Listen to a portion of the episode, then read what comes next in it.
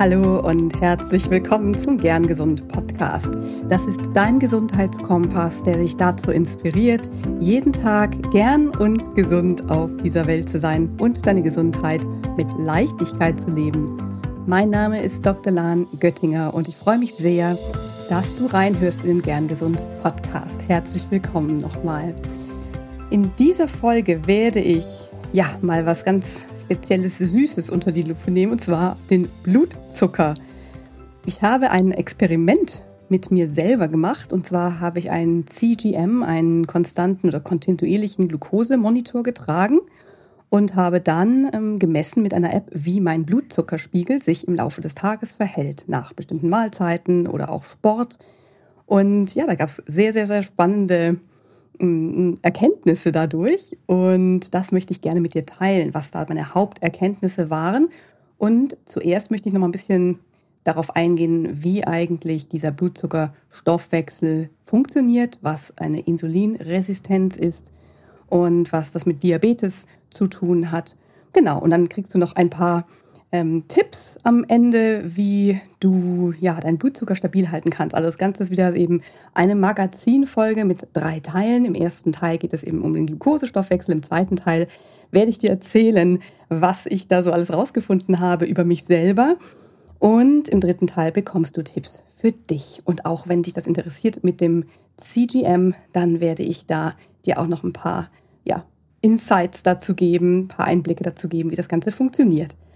Ja, also dann starten wir los.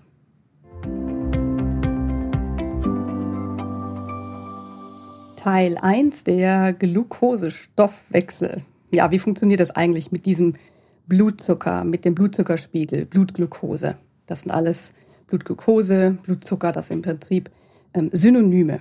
Also es ist so, wir essen eine Mahlzeit und in dieser Mahlzeit sind verschiedene ja, Nährstoffe drin. Wir kauen das Ganze, Speisebrei landet in unserem Verdauungssystem erst im Magen und dort wird quasi so die Andauung, die Verdauung im Prinzip ähm, begonnen. Diese Zwischenlagerung im Magen, die sorgt eben dafür, dass Enzyme ausgeschüttet werden können und Hormone für die weitere Verdauung dann im Dünndarm. Und diese Enzyme zerkleinern die Bestandteile dieser Nahrung in ganz kleine Häppchen. Und Kohlenhydrate werden in Glukosemoleküle zersetzt.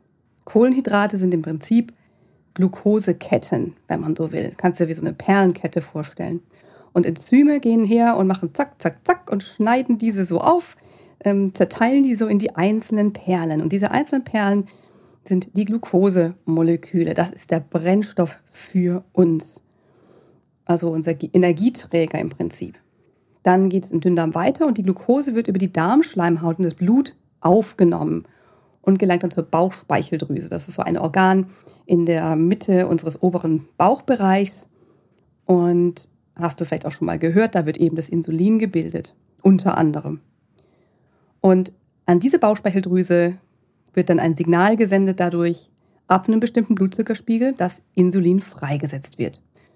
Insulin wird in den Beta-Zellen dort gebildet, falls sich das weiter interessiert. Genau, aber du kannst dir merken, Insulin wird in der Bauchspeicheldrüse gebildet und dann freigesetzt. Und dieses Insulin sorgt eben dafür, dass Glucose aus dem Blut in die Zellen aufgenommen wird. Auch zum Beispiel schon Geruch oder Anblick von einer Mahlzeit können schon über andere Mechanismen ganz kleine Mengen an Insulin freisetzen.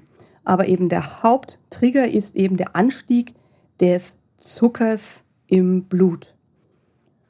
Und Insulin sorgt dann da als Schlüssel dafür, dass die Blutglucose, also die Glucose im Blut, als Energielieferant in die Zelle aufgenommen werden kann.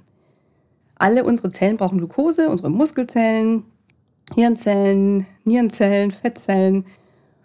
Und in unseren Zellkraftwerken, in den Mitochondrien, findet dann die Energiegewinnung statt. Jetzt ist es so, dass nicht alle unsere Gewebe Insulin unbedingt brauchen, um die äh, Glucose aufzunehmen. Zum Beispiel unsere Gehirnzellen, die brauchen gar kein Insulin, um Glucose aufzunehmen. Auch unsere Blut, roten Blutzellen nicht. Auch nicht die Leberzellen. Und das ist natürlich auch so eingerichtet von der Natur, weil unser Gehirn ist so ein bisschen, ne, das ist unsere Steuerungszentrale und das hat einfach Vorrang. Das kriegt Glucose, wenn es möchte. und die Glucose, die quasi im Blut landet, kann aus dem Gehirn quasi mehr oder weniger direkt verwertet werden. Aber eben unsere Muskelzellen zum Beispiel brauchen dieses Insulin, um die Glucose aufnehmen zu können. Ein Teil wird dann direkt verbraucht, ja, wenn wir uns vor allem, wenn wir uns auch anstrengen, wenn wir uns bewegen nach der Mahlzeit. Und ein weiterer Teil wird quasi in einen Speicher, in einen Akku eingebaut, der Glykogenspeicher im Muskel. Und wenn dieser Speicher voll ist, dann wird die übrige Glucose zu Fett umgebaut, also ein weiterer Speicher für magere Zeiten. Ja, das hat unser Körper sehr gut eingerichtet, dass dort letztendlich ein, ein schnell verfügbarer Energieteil da ist, dann ein Speicher direkt vor Ort in, der Muskeln, in den Muskeln selber und dann auch noch ein weiterer Speicher über die Fettzellen.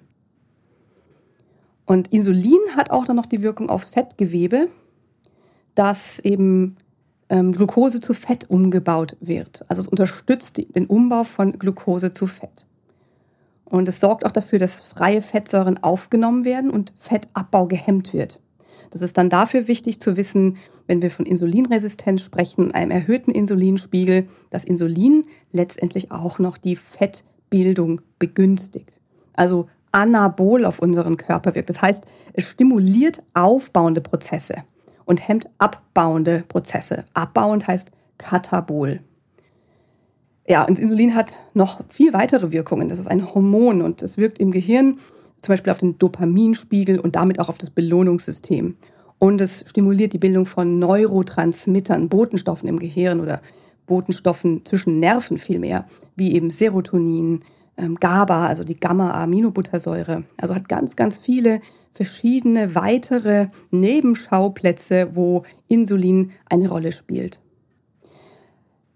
Das Insulin hat auch einen Gegenspieler und das ist das Glucagon. Das wird in den Alpha-Zellen der Bauchspeicheldrüse gebildet und das ähm, fördert dann wiederum die, ja, die Erhöhung des Blutzuckerspiegels. Also wenn der Blutzuckerspiegel zu niedrig ist, dann fördert Glucagon, dass die ähm, in der Leber gespeicherten Zuckerreserven, dass die ins Blut abgegeben werden und dann steigt der Blutzuckerspiegel wieder an. Du kannst dir merken, Insulin senkt den Blutzucker und Glucagon lässt ihn wieder ansteigen bei niedrigem Blutzucker. Ja, also das schon mal dazu, wie ist dieser Blutzuckerspiegel reguliert, wie funktioniert das alles eigentlich mit dem Glucose, mit der Glucose und dem Insulin. Dann möchte ich einmal hinschauen, was ist eigentlich eine Insulinresistenz. Hm, da habe ich auf meinem ähm, Instagram-Kanal auch schon ein bisschen was darüber geschrieben.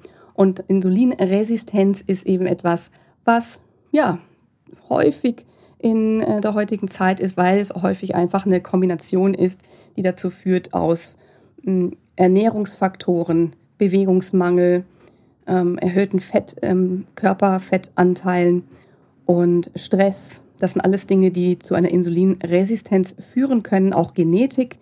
Ähm, insofern ist das wirklich ein ganz, ganz wichtiger Punkt, da im, ja, wenn man über Zucker spricht, auch über diese Insulinresistenz zu sprechen. Denn die Insulinresistenz heißt, dass Insulin an den Zellen nicht mehr so gut wirkt oder gar nicht mehr wirkt. Also dass dieses Schlüsselloch, ja, wo dieser Schlüssel ansetzt, dass das irgendwie klemmt. Oder dass der Schlüssel gar nicht so richtig reingeht, wie du es dir auch immer vorstellen magst. Genau, und wie schon eben gesagt, ursächlich eben genetische Faktoren, chronische Erkrankungen auch, auch Medikamente. Ja. Viel Stress, wenig Schlaf, all diese Dinge führen dazu, dass eine Insulinresistenz begünstigt sein können und äh, begünstigt wird. Und je mehr davon zusammenkommen, desto eher kommt es dann zu einer Ausbildung einer Insulinresistenz. Und die Insulinresistenz ist eine Vorstufe oder kann eine Vorstufe von Diabetes mellitus Typ 2 sein, also der sogenannten Zuckerkrankheit. Ja, ähm, was ist da, was ist so die Folge einer Insulinresistenz? Wenn du dir vorstellst, hm, dieser Schlüssel funktioniert nicht, dieses Schloss funktioniert nicht mehr so richtig, dann wird die Glucose nicht mehr in die Zelle aufgenommen. Das heißt, die Glukosekonzentration im Blut, die sinkt nicht mehr so schnell. Ja, es ist nicht so, dass alle Zellen das plötzlich, ähm, wo das Schloss nicht mehr klemmt, sondern es ist ein Teil. Und dann wird es vielleicht ein bisschen mehr. Und dann bekommt natürlich die Bauchspeicheldrüse das Signal, hey, es ist immer noch zu viel Blutzucker da. Es ist immer noch zu viel Glucose unterwegs. Das muss jetzt in die Zellen. Der Blutzucker muss runter. Und dann schüttet sie noch mehr Insulin aus. Und nur mehr Insulin hilft halt jetzt nicht so viel, weil eben das Problem ist ja nicht, dass zu wenig Insulin da ist, sondern das Problem ist, dass der Schlüsselmechanismus nicht mehr funktioniert. Und ja, insofern wird das, schaukelt sich das dann so hoch, weil der Blutzuckerspiegel also häufiger zu lang erhöht ist oder kontinuierlich zu hoch ist und auch die Fettspeicher mehr werden, weil das Insulin ja dafür sorgt, dass mehr Fettspeicher angelegt werden. Was dann noch passiert ist, dass die Insulinempfindlichkeit der Zellen immer mehr abnimmt, ne? weil immer mehr Insulin so da ist. Und wenn das Insulin überall anklopft, sagt, ich will hier aufschließen, ich will hier aufschließen, dann sagt die Zelle halt irgendwann auch so, okay, es reicht mir jetzt. Ja? Und auch wenn der Blutzuckerspiegel die ganze Zeit erhöht ist von vornherein, dann möchte die Zelle auch gar nicht mehr so viel aufnehmen. Ja, so kommt das auch ein bisschen zustande. Also das ist einfach so ein Teufelskreis letztendlich, weil die Zelle schützt sich letztendlich davor, von Zucker überhäuft zu werden und macht dann dicht, macht dieses Schloss dicht, ne, schiebt einen Riegel vor. Und dann kommt noch dazu, dass eben ein dauerhaft erhöhter Blutzuckerspiegel Stress ist für die Zellen. Also unsere Gewebe mögen das nicht, wenn so viel Zucker im Blut ist. Eben speziell, das fängt an bei den Gefäßwänden. Also wenn du dir vorstellst, das ist ein Rohr, unser, unser Gefäß, unser Blutgefäß ist ein Rohr und da fließt eben eine Flüssigkeit durch, die hat eine bestimmte Zusammensetzung an verschiedenen Stoffen. Und wenn jetzt eben zum Beispiel sehr, sehr, sehr viel Zucker drin ist, wirkt der Zucker direkt schädigend auf die Gefäßwand, also auf diese Rohrwand. Das kann dazu führen, dass es da eben zu Entzündungsprozessen führt in dieser Rohrwand und da kann es dann zu Ablagerung kommen. Kalkablagerungen werden dadurch begünstigt zum Beispiel. Ne? Und Kalk Kalkablagerung bedeutet Gefäßverengung, Herzkrankheit, Nierenkrankheiten und auch ähm, Schlaganfallrisiko, das erhöht ist. Außerdem entsteht eben oxidativer Stress. Ja, oxidativer Stress, Entzündungsprozesse, das geht so in die Richtung. Und das kann auch noch mal mehr die Insulinresistenz der Körpergewebe verstärken. Die Mitochondrien, unsere Zellkraftwerke leiden da auch darunter und der gesamte Zellstoffwechsel wird immer schlechter. Also das ist wirklich wie so eine Lawine, die ins Rollen kommt. Und deswegen ist es so wichtig, da etwas gegen zu tun. Und das Gute ist, du kannst etwas dagegen tun. Ja, also Frage, du fragst dich jetzt wahrscheinlich, oh, wie kann ich jetzt erkennen, ob ich eine Insulinresistenz habe? Das ist eine sehr, sehr gute Frage, denn oft merkt man das nicht so direkt. Ne? Das ist jetzt nicht, was weh tut oder wo man irgendwie direkt Verdauungsprobleme bekommt. Das kann, Verdauungsprobleme können auch ein weiteres Mitsymptom sein. Aber es gibt kein typisches Symptom dafür, sondern man schaut das Blut an. Man schaut, wie viel Zucker ist im Blut. Jetzt ist natürlich das immer davon abhängig, ne, was für eine Tageszeit ist. Was hast du gegessen, was hast du getrunken. Deswegen guckt man in den nüchternen Blutzucker. Also man misst, wenn du nichts gegessen hast, nichts getrunken hast, am Morgen den Blutzuckerspiegel und kann da schon mal schauen, ist der normal oder ist der so ein bisschen erhöht oder ist der ziemlich deutlich erhöht. Dann gibt es auch noch weitere Methoden, das zu diagnostizieren über einen sogenannten Glukosetoleranztest, also dass man ähm, Zucker trinkt, auf nüchternen Magen auch, vorher den Zucker misst und dann nach zwei Stunden nochmal den Zucker misst und dann schaut, okay, hat sich da, wie hat sich der Zucker in dem, äh, in dem Verlauf normalisiert oder erhöht? Ja, wie, da gibt es so bestimmte Werte, wo man sagen kann, okay, das ist eine normale Reaktion oder das ist verlangsamt, der Blutzuckerspiegel ist nach zwei Stunden immer noch erhöht, dann müsste man genauer hinschauen. Es gibt auch noch einen Wert, der heißt Langzeitblutzucker, HbA1c. Da schaut man auch, ist dieser Langzeitblutzucker, der die ja, so ein Durchschnitt der Zuckerwerte für den, nächsten, letzten zwei, drei Monaten darstellt, ist der erhöht. Dann schaut man natürlich auch noch auf Fettstoffwechselwerte. Man äh, schaut auch darauf, wie ist der Gewichtsverlauf. Ja, also eine erschwerte Gewichtsabnahme zum Beispiel können auch Hinweise auf eine Insulinresistenz sein. Und dann eben noch weitere Dinge wie Entzündungswerte, Leberwerte, Harnsäure, Gerinnungswerte. Da sind ganz viele verschiedene ähm, Parameter, die man sich dann anschaut beim Arzt oder bei der Ärztin. Ab wann ist es denn ein Diabetes mellitus Typ 2? Tja, gute Frage. Eine unbehandelte oder unbeachtete Insulinresistenz, die kann zum Diabetes mellitus führen, wenn man nichts am Lebensstil verändert. Und der entscheidende Unterschied ist, dass ein Diabetes mellitus nicht mehr rückläufig gemacht werden kann. Denn bei Diabetes ist die Funktion der Bauchspeicheldrüse beeinträchtigt und die Bauchspeicheldrüse ist erschöpft vor lauter übermäßiger Insulinproduktion, stellt die irgendwann ihren Dienst nach und nach ein, sodass diese Beta-Zellen eben nicht mehr das machen, was sie machen sollen. Und das ist dann eben was, wo sie sich dann in der Regel nicht erholen davon. Und ähm, dann kann es eben sein, dass man eben Insulin spritzen muss. Mm, das Problem dabei ist natürlich, ja, wie, wie du vielleicht jetzt dir auch schon denken kannst, wenn du Insulin spritzt und die Zellen das nicht wirklich annehmen, dann ist das natürlich auch etwas, was zu einer Gewichtszunahme führen kann. Und weil man vor allem ja auch wieder diese Fetteinlagerung damit äh, provoziert und unterstützt.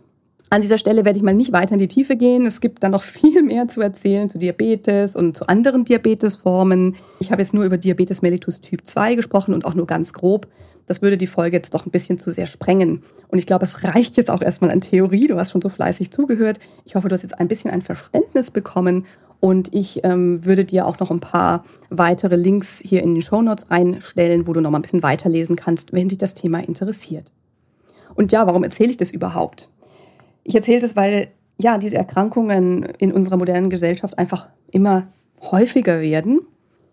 Und weil wir aber auch bis auf diese genetische Komponente oder auch die eine oder andere Erkrankung oder Medikation, weil wir da so viel selber im Griff haben, etwas zu ändern.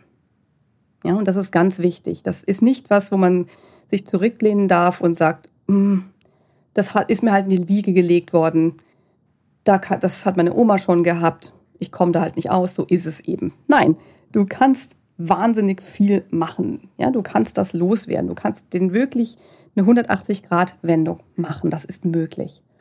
Und da kommt eben auch wieder ganz viel mit Ernährung, Bewegung, Stressreduktion und guten Schlaf ins Spiel. Prävention ist hier natürlich auch wieder das Zauberwort. Selbst wenn du eben noch keine ähm, Insulinresistenz hast, ist das auf jeden Fall ein gutes Wissen und ich möchte dich mal einladen, mitzukommen zu meinem Experiment mit diesem CGM-Sensor. Und ich habe nämlich sehr spannende Einblicke gewonnen in meinen Blutzuckerstoffwechsel. Also, dann gehen wir mal zu Teil 2 rüber, wo ich meine Aha-Erlebnisse mit dir teile. Hör jetzt direkt weiter. Und im letzten Teil wird es dann darum gehen, wie du, ja, wie du deinen Blutzuckerspiegel gut balancieren kannst und wie du da weitergehen kannst für dich. Teil 2. Mein Experiment mit einem Glukosemonitor. Ja, wie lief das Ganze ab? Ich habe über zwei Wochen einen Glukosemonitor, einen Continuous Glucose Monitor getragen und meine Mahlzeiten dokumentiert. Dieser Sensor ist etwas, was man hinten am Arm anbringt und der misst die Glucose im Interstitium, das heißt im Gewebe zwischen den Zellen ähm, in, dem, in der Flüssigkeit zwischen den Zellen. Das ist, geht, kommt schon ziemlich nah an die Blutglucose drin. Also es ist kein Sensor, der irgendwie im Blutgefäß sitzt, sondern in der ja, Zwischenzellflüssigkeit, wenn man so will, die aber das ziemlich gut widerspiegelt, was im Blut mit, dem, äh, mit der Glucose passiert. Vielleicht so ein bisschen ähm, verzögert. Ja, und das habe ich über zwei Wochen getragen. Das Ganze ähm, ja, klebt über zwei Wochen so auf der Haut und hat so einen flexiblen Sensor drin. Das ist auch keine Nadel für alle, die das ein bisschen denken, so oh Gott, ich möchte nicht zwei Wochen lang eine Nadel tragen. Also, sondern das ist ein, ja, das spürt man fast nicht. Manchmal kann es so ein bisschen ziehen, ein bisschen pieksen, aber eigentlich sollte es wirklich nicht ähm, irgendwie unangenehm sein. Ähm, genau. Und wirklich schmerzhaft ist es eben auch nicht. Ne? Also das ist auf jeden Fall was, was sehr, sehr gut anwendbar ist. Das tragen ähm, Diabetiker um nicht jeden Tag mehrfach ähm, irgendwie sich in den Finger pieksen zu müssen und den Blutzucker zu messen. Also es ist eine ganz, ganz tolle Erfindung und jetzt ist es so ein bisschen, ja, kommt es gerade so ein bisschen hoch für alle, die sich da besser selber kennenlernen möchten und ihren ähm, Blutzuckerstoffwechsel kennenlernen möchten. Auch für sozusagen gesunde Menschen oder Menschen, die letztendlich präventiv da was tun möchten. Du brauchst es dann wenn dich das interessiert, auch jetzt nicht dauerhaft zu tragen. Also zwei bis vier Wochen geben da eigentlich wirklich eine gute Einsicht, einen guten Einblick. Und ja, insofern ist das auf jeden Fall etwas, was vielleicht interessant ist für dich. Und ich werde am Ende der Folge nochmal drauf eingehen, wie das Ganze genau funktioniert hat.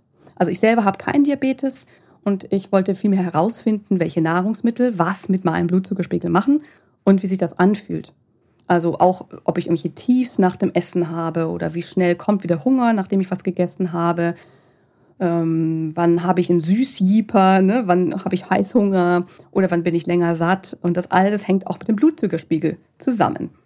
Ich habe dazu eben einen Freestyle äh, Libre Sensor getragen von der Firma Abbott und ich habe dazu die Hello Inside App verwendet. Und diesen Sensor, der Sensor misst eben kontinuierlich die Blutglucose und ich habe mich eben versucht, so zu ernähren, wie ich das auch normal tue, ja, um zu gucken, wie, wie reagiert mein Blutzuckerspiegel drauf. Dadurch, dass man die Nahrungsmittel bzw. die Mahlzeiten dokumentiert, kann ich mir schon vorstellen, dass man so ein bisschen beeinflusst wird davon. Ich habe wirklich versucht, immer zu sagen, okay, nein, ich brauche jetzt nicht besonders ähm, äh, streberhaft meine Ernährung umzustellen, sondern ich wollte wirklich ein bisschen gucken, was passiert wirklich, wenn ich so esse, wie ich es eigentlich normalerweise mache. Und ich habe dann auch ein bisschen rumexperimentiert das heißt, ich habe einfach bei meinem Kaffee zum Beispiel mit unterschiedlicher Milch äh, mal geguckt, was passiert da. Ne? Also mit, mit Mandelmilch, mit Kuhmilch, mit Hafermilch, einfach um zu schauen, was macht mein Blutzuckerspiegel. Auch süßes, herzhaftes Frühstück. Genau. Ähm, ja, und ich habe da verschiedene Erkenntnisse und Aha-Erlebnisse gehabt. Manche waren jetzt nicht so neu für mich oder vieles war auch so, dass ich mir das schon dachte. Ähm, zum Beispiel, wenn man was Süßes isst, ne, dass der Blutzuckerspiegel steigt. Das ist natürlich etwas, was man, was man eigentlich ja, antizipiert, was man an sich eigentlich denken kann, oder? Die Frage ist immer nur, wie schnell geht der Zuckerspiegel hoch und wie schnell geht er auch wieder runter und wie hoch geht der insgesamt? Und da kann man natürlich ganz, ganz spannend eben schauen, wie kombiniere ich zum Beispiel meine Mahlzeiten? Esse ich das Süße zum Schluss? Und ja, hier möchte ich jetzt mal meine ja, elf elf Aha-Erlebnisse mit dir teilen. Also, was habe ich herausgefunden? Stress erhöht tatsächlich den Blutzuckerspiegel. Das kam bei mir zum Glück wirklich nur selten vor. Einmal habe ich es beobachtet und es war jetzt auch nicht so hoch, aber ich dachte so, hey, ich habe doch gar nichts gegessen längere Zeit, wieso steigt mein Blutzuckerspiegel an? Also das fand ich sehr, sehr interessant. Aber wie gesagt, da hat mir auch gezeigt, dass ich da anscheinend häufig, also nicht häufig Stress habe, weil es wirklich auch nur einmal in zwei Wochen vorkam, dass der Blutzuckerspiegel aufgrund von Stress hochgegangen ist. Und das eben auch nur kurzzeitig. Das zweite war, ja, Hafer versus Mandelmilch versus Kuhmilch im Kaffee. Da habe ich festgestellt, dass Hafermilch den größten Anstieg macht. Klar, da ist auch am meisten Zucker drin, ne? also durch Hafer. Mandel äh, als eine Nuss hat kaum äh, Zucker und Kuhmilch ist ein bisschen Milchzucker drin. Also bei mir hat es so reagiert, dass Hafer am deutlichsten hochgegangen ist vom Blutzucker, sich aber gut erholt hat. Bei Mandel ist das gar nicht angestiegen und bei der Kuhmilch auch fast nicht. Mm, ich werde das, ja, ich werde das immer wieder abwechseln. Also ich trinke verschiedene, das kann ja jeder, ne, mit Milch und Milchalternativen hat ja jeder so ein bisschen seine eigene Überzeugung und auch so, was er verträgt. Und ähm, da ich alles gut vertrage, ähm, habe ich aus verschiedenen Gründen einmal Geschmack, was tut mir heute gut, was möchte ich, so intuitiv entscheiden, was ich trinke. Und das andere ist, ähm, ja, der Umweltaspekt. Wie ist zum Beispiel die Mandelproduktion oder auch die Kuhhaltung im Vergleich zu Hafer? Das ist natürlich die nachhaltigere Lösung. Also da gibt es einfach so viele Aspekte, die da eine Rolle spielen. Und das möchte ich jetzt hier auch gar nicht diskutieren, aber so ist das, wie ich das eben mache. Das dritte ist, beim Surfen steigt mein Blutzuckerspiegel. ähm, beim Sport kommt es häufiger vor, dass da eben auch Glykogenreserven, also diese Zuckerspeicherreserven freigesetzt werden. Und man beim Sport natürlich auch ne, mehr Energie braucht und dann sorgt der Körper dafür, dass die Blut, mehr Blutzucker im, ähm, vorhanden ist für die Muskelzellen. Was ich auffällig fand, war, dass beim Surfen ähm, der Anstieg aber nicht beim Workout, auch wenn das Workout anstrengend war. Das kann ich mir nicht so ganz erklären. Ich weiß nicht, ob es daran liegt, dass ich beim Surfen im Wasser bin oder dass ich da meinen Arm speziell viel äh, bewege, aber irgendwie war mein Blutzuckerspiegel beim Surfen deutlich höher als bei anderen Sportarten. Vielleicht, also ich habe nicht das Gefühl, dass ich da gestresst bin, aber es ist natürlich schon ein Hochintensitätssport, das auf jeden Fall, je nachdem. Ja, es gibt auch ganz entspannte Sessions. Aber ähm, ja, beim Workout hätte ich auch sonst auch vermutet, dass es dann ansteigt. Und das war nicht der Fall. Denn die nächste Erkenntnis ist, dass weißer Reis bzw. Reismehl von weißem Reis in größerer Menge bei mir sehr, sehr hohe Blutzucker-Spikes auslösen. Spikes sind eben die Blutzuckerspitzen. Das ist so das Maximum, auf das es hochsteigt und das ist auch relativ kurz, aber ziemlich hoch. Und dann kann es aber auch zu einem Crash kommen. Also, dass es so ja, runterfällt und dann so unter den Wohlfühlwert fällt. Genau, also bei weißem Reis oder Reismehl von weißem Reis war das bei mir doch irgendwie überraschend ausgeprägt, was ich so gar nicht gedacht hätte. Und wenn die Spikes hoch sind, dann kann es durchaus zu einem schnellen Abfall mit diesem Tief kommen, dem Crash. Und das habe ich tatsächlich auch gespürt. Das war auch ein Aha-Erlebnis, dass ich einmal wirklich darauf geachtet habe, wie fühle ich mich eigentlich, wenn mein Blutzucker so runtergeht. Und das finde ich, fand ich eine sehr, sehr spannende Erkenntnis, denn das sind ja Dinge, die spüren wir auch und ordnen sie vielleicht nicht so direkt ähm, dem, der Mahlzeit zu, weil die Mahlzeit dann schon meistens schon ein bis eineinhalb Stunden her ist. Oder vielleicht sogar zwei Stunden oder sogar noch länger und plötzlich du in dieses Zuckertief kommst, ohne unterzuckert zu sein. Ja, also wenn man jetzt kein äh, Insulin spritzt oder dergleichen, kommt man nicht so wirklich in einen gefährlichen Unterzucker. Ich war dann auch nie in einem Unterzucker. Ich war einfach nur in einem Bereich, in einem normalen Bereich, im unteren Bereich. Aber ich habe das gemerkt. Ich habe mich irgendwie zittrig gefühlt. Ich habe mich dann etwas äh, wackelig gefühlt und hungrig. Das fand ich wirklich auch sehr spannend das ähm, ja mal wirklich so zu sehen. Ne? Also klar, ähm, man merkt natürlich, wenn man nach einer bestimmten Mahlzeit dann sich zittrig fühlt, dann weiß man schon, okay, es war vielleicht jetzt nicht so gut. Aber eben das Schwarz auf Weiß zu sehen, ist immer noch mal eine andere Sache. Ja, und ich habe noch die weitere Erkenntnis, die sechste Erkenntnis ist, dass es immer sehr tagesabhängig ist und auch abhängig davon, wann ich Sport gemacht habe, was die vorige Mahlzeit war und so weiter, wie eine Mahlzeit meinen Blutzuckerspiegel verändert. Also die gleiche Mahlzeit kann zu verschiedenen Tageszeiten, zu verschiedenen Tagesformen und auch im Kontext mit anderen Mahlzeiten eine andere Reaktion auslösen. Die siebte Erkenntnis war, dass die Zusammenstellung der Mahlzeit wirklich einen enormen Unterschied macht. Also die Zusammenstellung der Mahlzeit im Sinne von, wie viel Protein ist drin, wie viel Ballaststoffe sind drin, wie viel Fett ist drin, und wie sind die Anteile jeweils ne, von Kohlenhydrate, Protein, Fett. Das ist wirklich, macht wirklich einen ganz enormen Unterschied.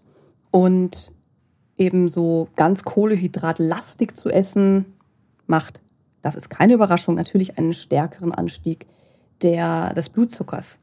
Aber da eben auch nochmal zu sehen, dass man mit einem hohen Anteil von Kohlenhydrate gar nicht unbedingt länger satt ist, sondern einen so moderaten, sage ich mal, Anteil von Kohlenhydraten, sagen wir mal so 30 Prozent.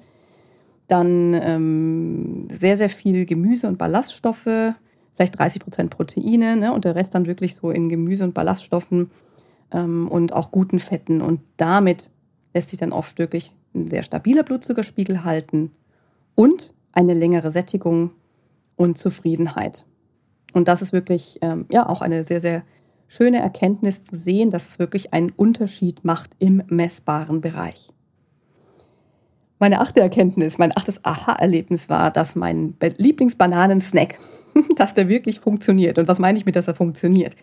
Banane mit Erdnussbutter und Kakaonips.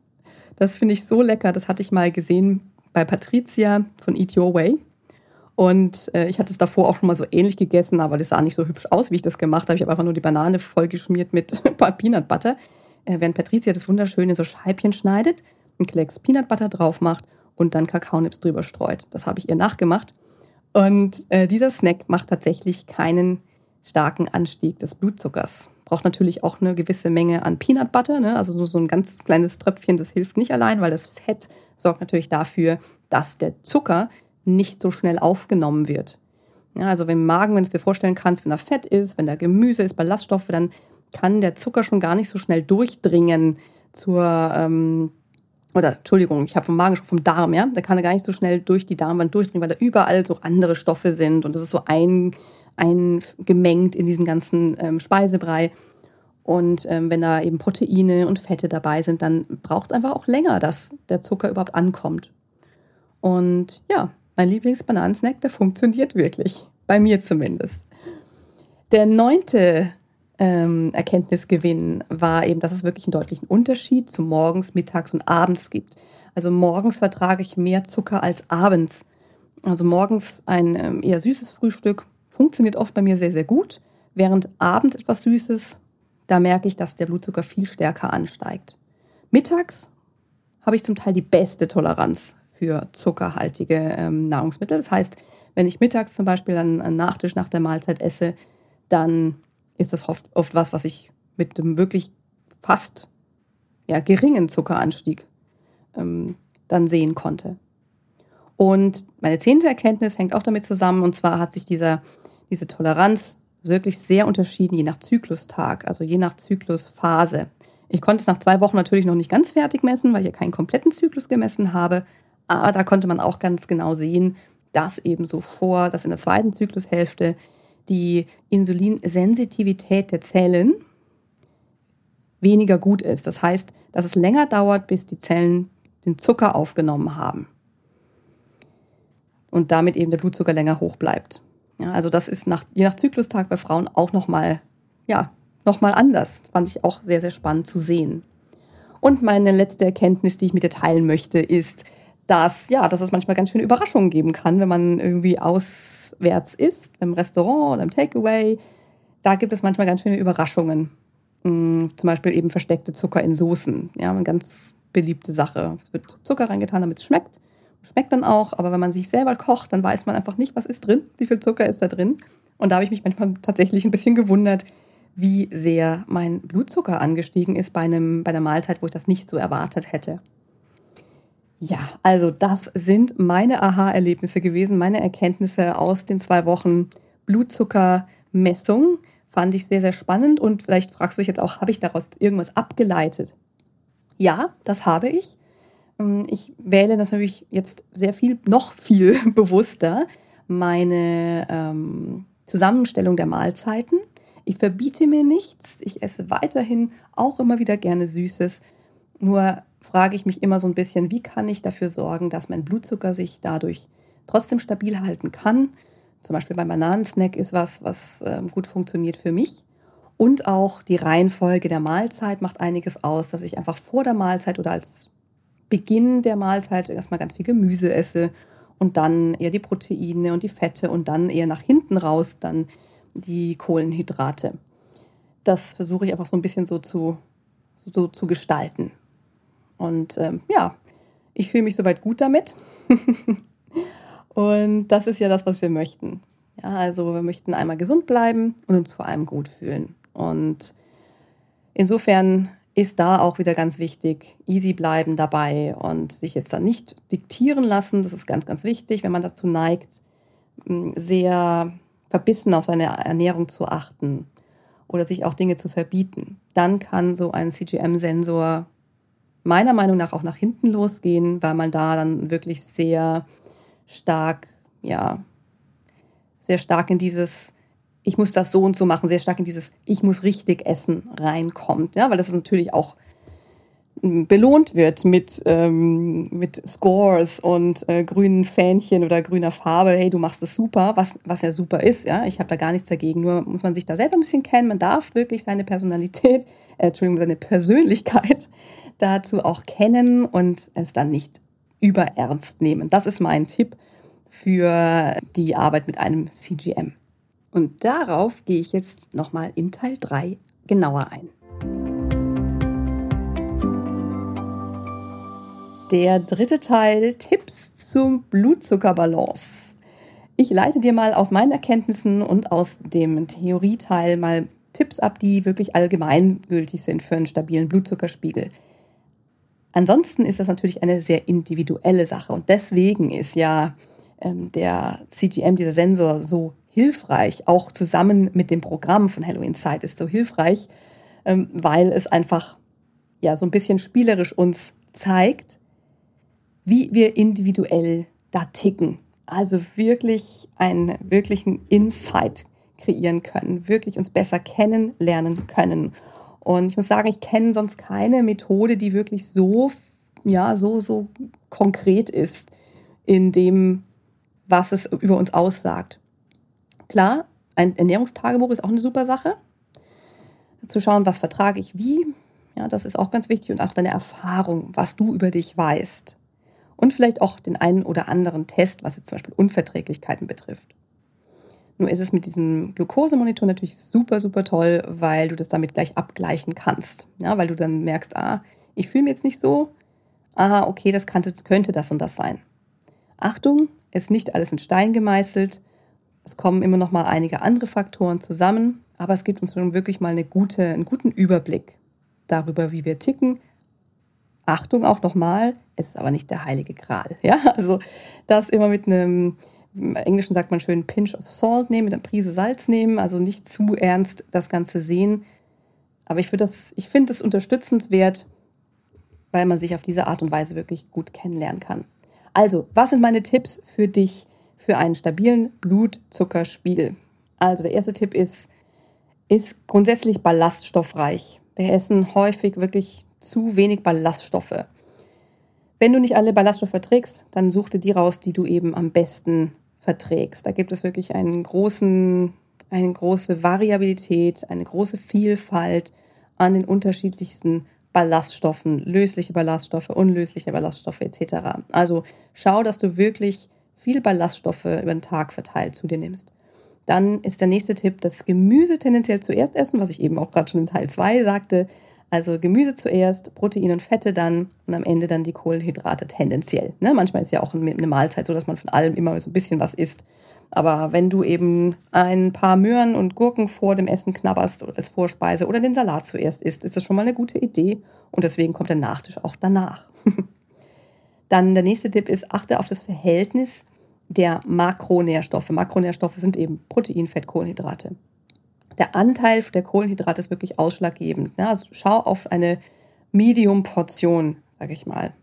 Also bei der Nudel, äh, wenn es Pasta gibt zum Beispiel, schau, dass du wirklich eine Gemüsesoße machst und wirklich super viel Gemüsesoße isst und halt nicht so viel ähm, Pasta und dann dazu auf jeden Fall vielleicht Linsen in die Soße tust oder ähm, auch ein bisschen Käse dabei hast. Ne? Also dass da auf jeden Fall mh, Protein, Ballaststoffe dabei sind. Du brauchst nicht Low Carb oder No Carb essen. Ja, wir brauchen Kohlenhydrate. Aber ändere mal einfach das Verhältnis der Makronährstoffe zugunsten von Protein und Ballaststoffen. Was auch ein bisschen verschieben. Dann bist du auch länger satt. Experimentiere damit und dein Blutzuckerspiegel wird da auch damit deutlich ja, ausgeglichener und stabiler bleiben.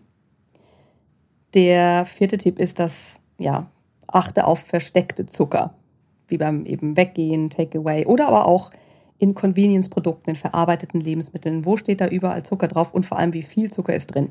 Das wird ja netterweise immer angegeben, wie viel Gramm Zucker pro 100 Gramm ähm, Nahrungsmittel äh, drin ist. Und da ist eben alles über 5 ja schon eher viel.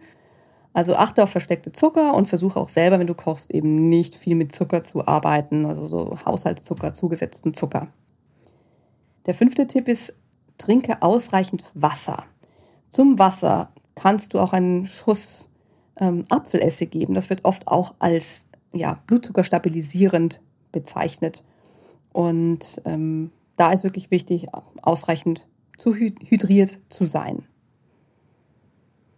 Dann der nächste Tipp ist, mach deine Mahlzeit nochmal einen Ticken bunter. Ja, also mach den Obstsalat zum Beispiel mit Joghurt, Nüssen, Nussbutter, Hanfsamen oder Leinsamen, pimpe den schön. Da ist er dadurch auch leckerer und blutzuckerfreundlicher als nur das Obst. Oder eben die Gemüsesticks ne? oder, oder bei der Pastasoße mit Linsen drin oder mit Bohnen, Hülsenfrüchten. Da einfach so ein bisschen das Ganze mischen und ganz viel Variation mit reinbringen.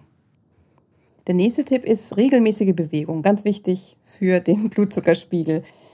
Dieser Spaziergang nach dem Essen ist durchaus etwas, was du, ja, was den Blutzuckerspiegel stabilisiert. Und es geht jetzt nicht nur um den Spaziergang nach dem Essen, sondern einfach um alles, was du in deinem Tag so machst, um die NEATs, NEAT. NEAT steht für Non-Exercise Activity Thermogenesis. Also das ist Energie, die verbraucht wird für Alltagsaktivitäten. Also alles, was wir außerhalb von Sport und Schlaf machen. Hausarbeit, also Haushaltsarbeit, Gartenarbeit, von A nach B gehen, Treppensteigen und so weiter. Hm, schau da nochmal, wie kannst du diese Needs und auch Bewegung nach dem Essen vielleicht so ein bisschen noch in deinen Alltag mit einbringen.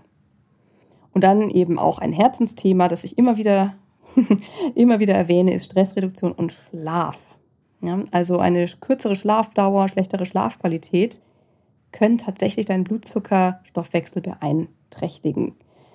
Das kannst du natürlich, wenn du dieses Experiment selber machst, mal ausprobieren. Ja? Wie ist es, wenn du wenig geschlafen hast? Viele berichten dann davon, dass sie einfach ja, dann viel mehr spiken und durch Schlafmangel oft auch zu eher den zuckerhaltigen Mahlzeiten greifen.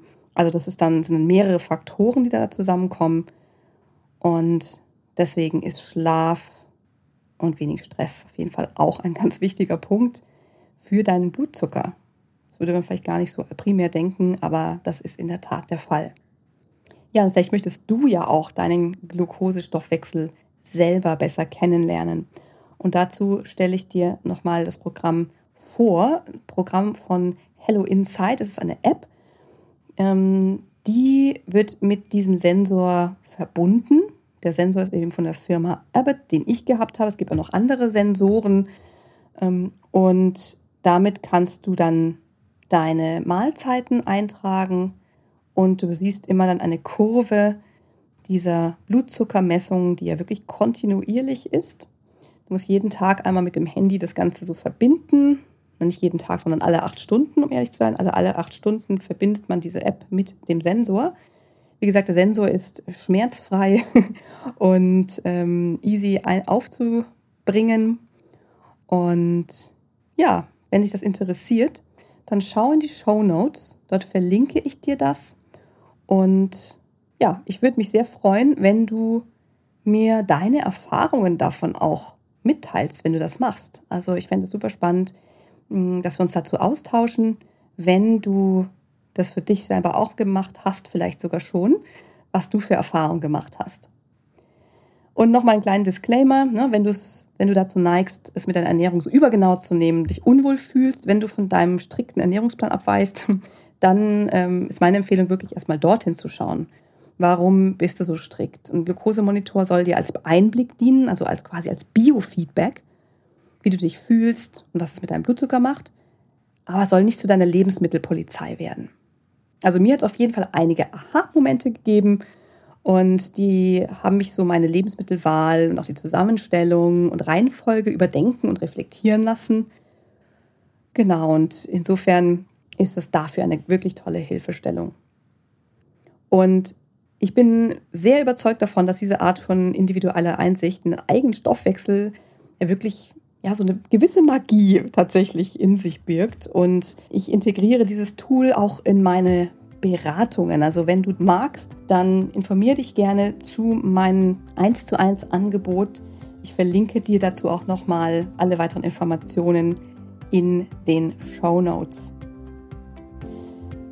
Ja, dann herzlichen Dank, dass du heute wieder reingehört hast. Ich freue mich sehr, wenn du Kontakt aufnimmst zu mir, entweder über deine, ja, mir über deine Erfahrungen berichtest mit so einem Sensor oder generell zum Thema oder auch wenn wir ins Gespräch kommen und wir schauen, ob und wie ich dir in dem Bereich auch weiterhelfen kann dann wünsche ich dir jetzt erstmal eine ja, wunderbare Zeit bis zur nächsten Folge. Bleib bis dahin gern gesund. Deine Lahn.